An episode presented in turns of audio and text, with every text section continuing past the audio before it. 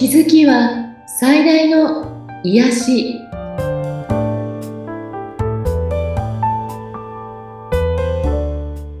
皆さんこんにちは。アトラクションカウンセラーの広手ゆかりです。アシスタントの菅千奈美です。ゆかりさんよろしくお願いいたします。よろしくお願いします。はい。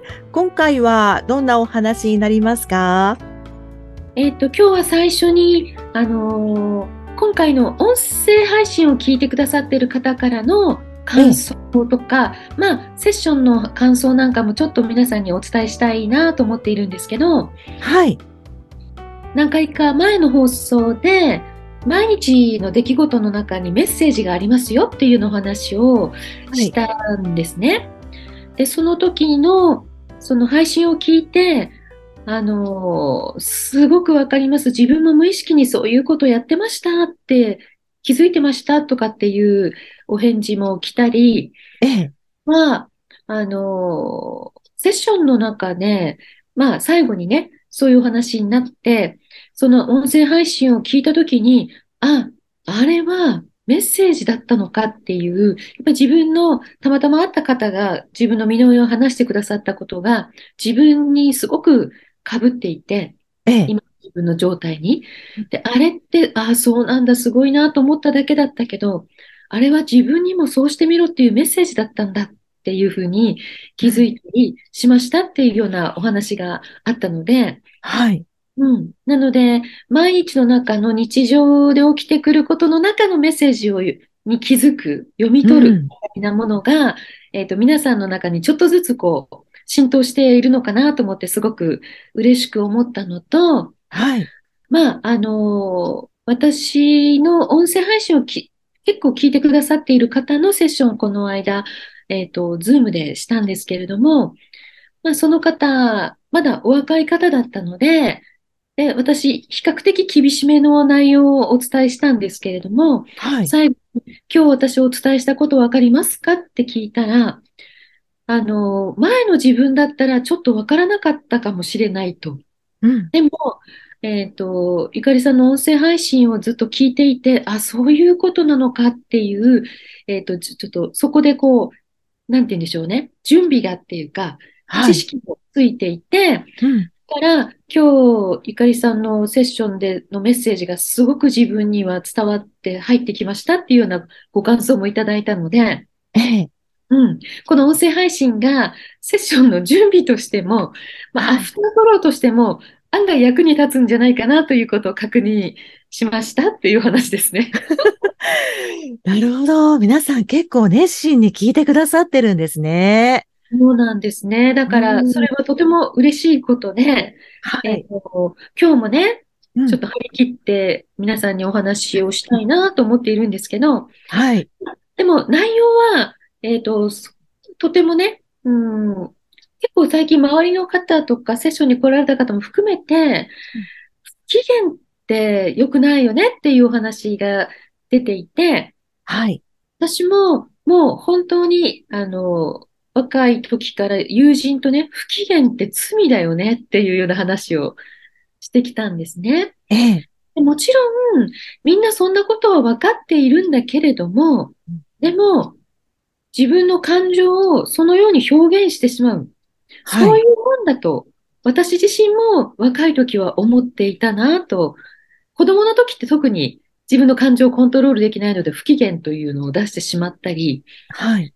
えっと、残念なのは、あの、ね、いくつになってもこの不機嫌をやめられないということが、あの、とても残念だなと思っていて、はい。その不機嫌になって良くないよねと思っていて、うん。でどうして不機嫌になっちゃうのって聞いたときに、その方がね、とても面白いことを言っていて、なんかあれって映りますよねって。相手がそうだとこっちも不機嫌になっちゃうっていう、これっはい。て本当にあるあるですよね。うん。うん。例えばこれって親しい人ほどそうなりがちなんですね。他人に対しては不機嫌を見せないのに、はい。身内には、身内とか、こう、親しいという文字のつく、ね、ええ家族とか、えー近しい友人なんかには、気が緩んでいて、えっと、その不機嫌というのを出してしまったり、そして、自分が優しく話しているのに相手が不機嫌な態度や物言いをすると、なん、なんでそういう言い方なのってこっちも火がついたりね。ありますね。内容はわからないのにお互いに腹が立つっていうようなね。うん。すごく、あの、それってあることだよねっていうお話もしていて、はい。で、じゃあこの不機嫌って、あの、全くそれを出さない方もいるし、うん。出してしまう方も、例えば私若い時に勤めていた職場で、例えば男性、おじさまたちがね、あの、自分のひいきの野球チームが負けたから、今日は俺は不機嫌なんだみたいなことを宣言する方もいたんですよね。ああ、ありがち。なんだそれっていう感じのね。うん。え今考えたら本当に幼稚なことなんですよね、これってね。うん。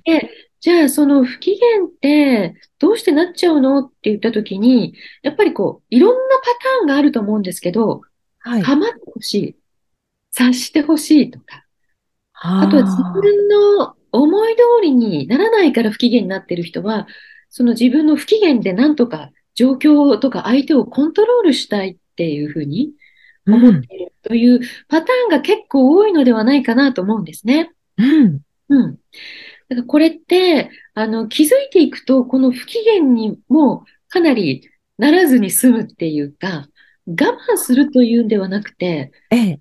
不機嫌にならなくっても大丈夫なんだよっていうところに気づくといいなって思う。私自身ももちろん昔不機嫌になっていたので、で身内に対して本当になぜかそうだったよなとか、親も家で不機嫌だ、口を聞かないとか結構あったなと思うんですね。うん。ううんん。でも、それってもちろん重苦しい雰囲気になって楽しくないもんね。はい。なので、えっと、じゃあ、えーどうして不機嫌っていうのをもうちょっとこう深掘りすると、はい。まず身内とか、まあ、身内だけでもないか、相手に期待しているときですね。うん。何の約束もしていない、何のこうしてくださいとお願いもしていないのに、勝手にこうしてくれるはずだとか、なんでこうしてくれないんだろうというような期待、はい。こうあるべきだというような自分の中の基準に、えー行ってないと、えー期待外れだったとか違うんじゃないかと思って、こう不機嫌になってしまうとか。ね。あとは、まあ、これ何度も出てくる正義感ですね。うん。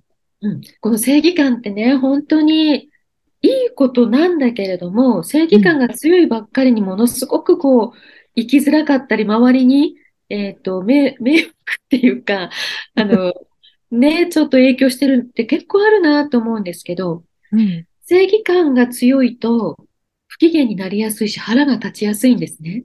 なぜなら、こうであるべきだっていうことが非常に強いからだし、で、はい。常に自分が正しいって思っているんですよね。はい。うん。そして、あの人は間違ってる。その態度は違うとか、そういうことは違うっていうジャッジをすごくしてしまって、そして、えー非常に不機嫌な態度ということも ありますね。うん。なので、これは、えっと、まず、期待をすることをやめるっていう。私、これ何回かここでお話ししてると思うんですけど、はい。人って、えっと、無意識に期待してしまってるんですよね。うん。例えば、なぜ親しい人に腹が立ってしまうかっていうと、えっと、何も言わなくてもこうしてくれるはずだとか分かってくれると思うみたいな。うん。でもそれ超能力者じゃないから分かんないよっていうね。そうですよね。うん。うん。そうしてほしいんなら、はっきりそう言ってね、みたいなことですよね。だから自分が無意識に期待してしまっていたんだっていうことに気づいて、それを逆に自分がされても困るわけですよね。はい。うん。なので、その期待をしない。で、そして、本当にこうしてほしいと思うことは言葉でしっかり伝えて言ってみはる。それが全部叶うかどうかまた別として、うん。えっと、やっぱり伝えておくっていうことはすごくコミュニケーションするってことですよね。はい。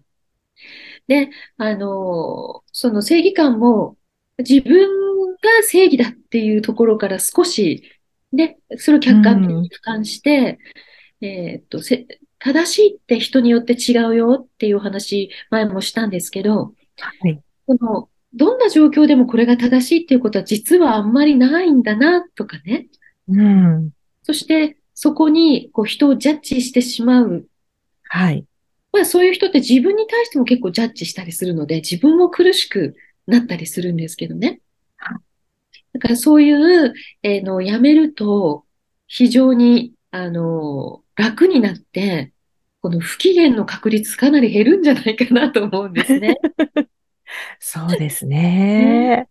で、不機嫌がなぜ罪かって、周りの人にすごく嫌な影響を与えてしまうからなんですよね。うん。うんうん。で、お父さんがすごく不機嫌な家って、家の中ピリピリしちゃったり、ビクビクしちゃったりね。はい。はい。しますよね。うん。これお母さんが不機嫌でもそうかな？うんはい。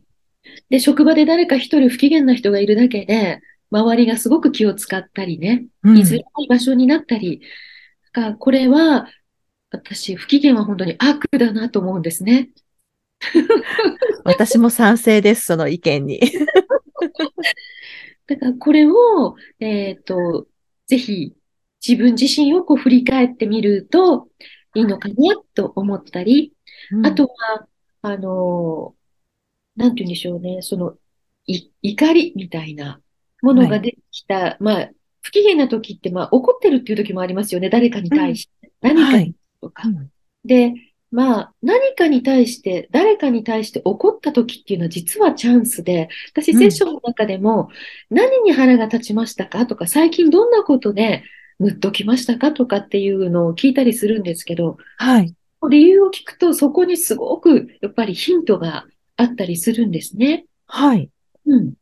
だから、その、ただ腹が立ったんではなくて、その怒りの前に、例えば恐怖があったりうん、なんか傷ついた自尊心とかね、いろんはない感情が、あー承認されてないとか、愛されてないとか、うんいろんなとこに気づいていくことが、えーその怒りとか不機嫌を防ぐのにすごく役立つと思うんですよね。うーん。で、なんかそういう、こう、誰かに対して腹を立てた時っていうのは、えっと、深掘りせずにね、意外とこう、過去を深掘りして、この自分の怒りをなんとかどうかっていうことよりも、目の前で今あなたが腹を立ててる人は、あなたの怒りの代表なんですね、過去の。うん。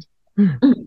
だからその人と、えっと、その人に対しての怒りと向き合うと、結構いろんなものが解決するんですね。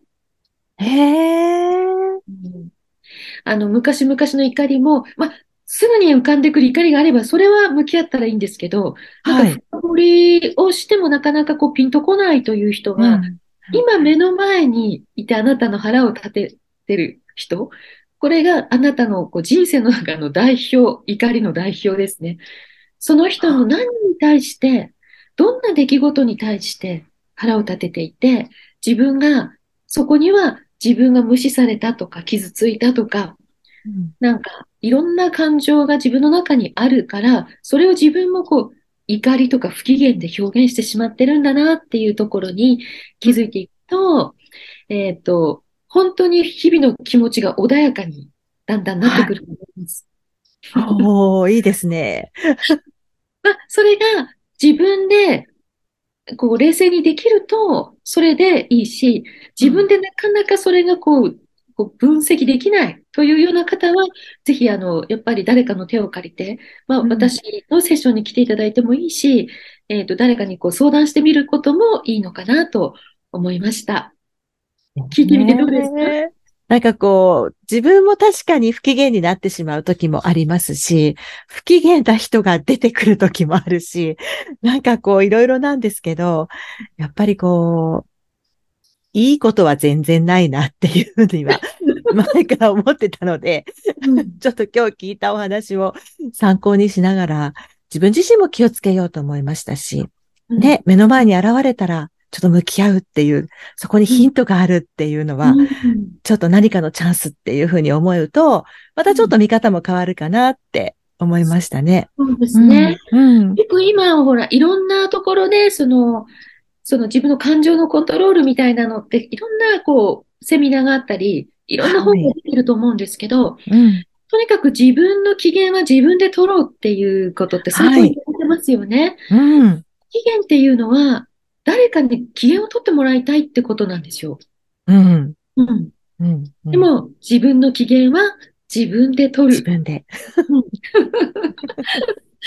ということは、あの、非常にこれ、これもね、すごくこう自分の中でこう腑に落ちると、はい進化するんじゃないかなと思うんですね。そうですね。以前もお話ししていただきましたね。思い出しました。えお役に立てていただきたいと思います。はいで。は、今日の宇宙からのメッセージ、今日は非常に短いので、えーええ。お伝えしたいと思います。人から聞きたくないことは、決して耳に入らないということに気がついていますか？あなたはなかなか巧妙なんです。以上です。はい。番組を聞いて、ゆかりさんのセッションを受けてみたいですとか、ご感想、ご質問などがありましたら、番組説明欄にゆかりさんの LINE 公式アカウントの URL を記載しておりますので、そちらからお問い合わせをお願いいたします。今日もありがとうございました。ありがとうございました。